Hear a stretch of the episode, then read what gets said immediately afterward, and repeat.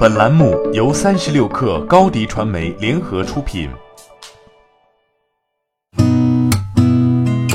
八点一刻，听互联网圈的新鲜事儿。今天是二零一九年八月五号，星期一。您好，我是金盛。腾讯投资或收购快手的事情还没有眉目，但是双方的深度合作已经悄悄展开。三十六氪日前获悉，微信给快手开放朋友圈视频链接分享权限后，双方又合作推出可以上下无限刷的看一看视频。简单来说，用户分享快手视频到微信看一看后，短视频会出现在信息流中。当用户再将视频分享到朋友圈或分享给好友，打开链接即可看到顶部显示“看一看视频”字样的视频信息流。这些视频内容包括但不限于快手平台。这种变动意味着快手的视频资源与微信视频信息流打通，而微信完全向快手开放了社交关系链。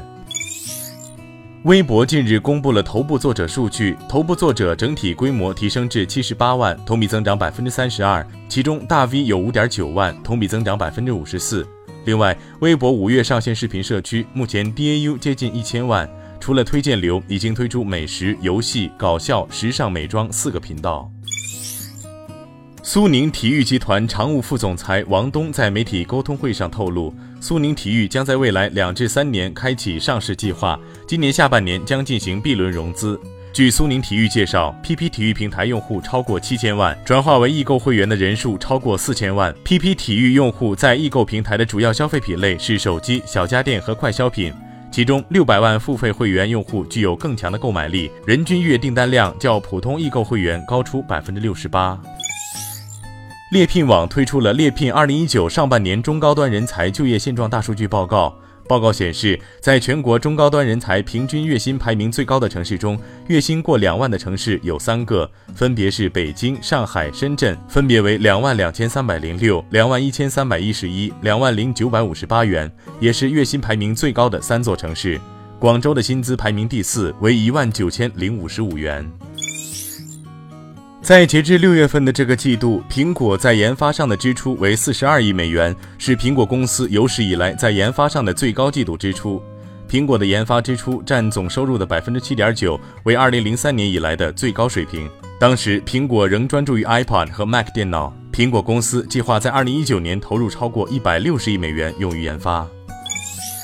美国联邦通信委员会八月一号投票通过了一项新的决议，将会为农村宽带网络提供商分发补贴。未来十年内将会分发超过两百亿美元的通用服务基金，并计划从互联网服务提供商处获得更多关于所提供服务的信息，从而改进美国联邦通信委员会的网络覆盖版图。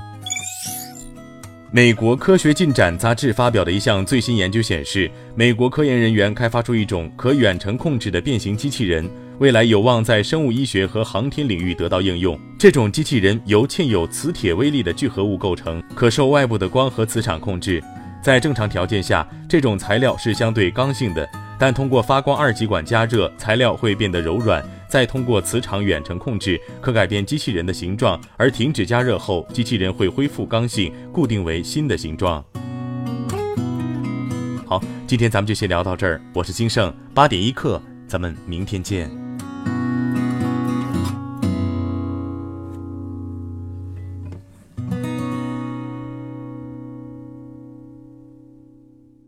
欢迎加入三十六氪官方社群，添加微信 baby 三十六氪 b a b y 三六 k r，获取独家商业资讯，听大咖讲风口，聊创业，和上万课友一起交流学习。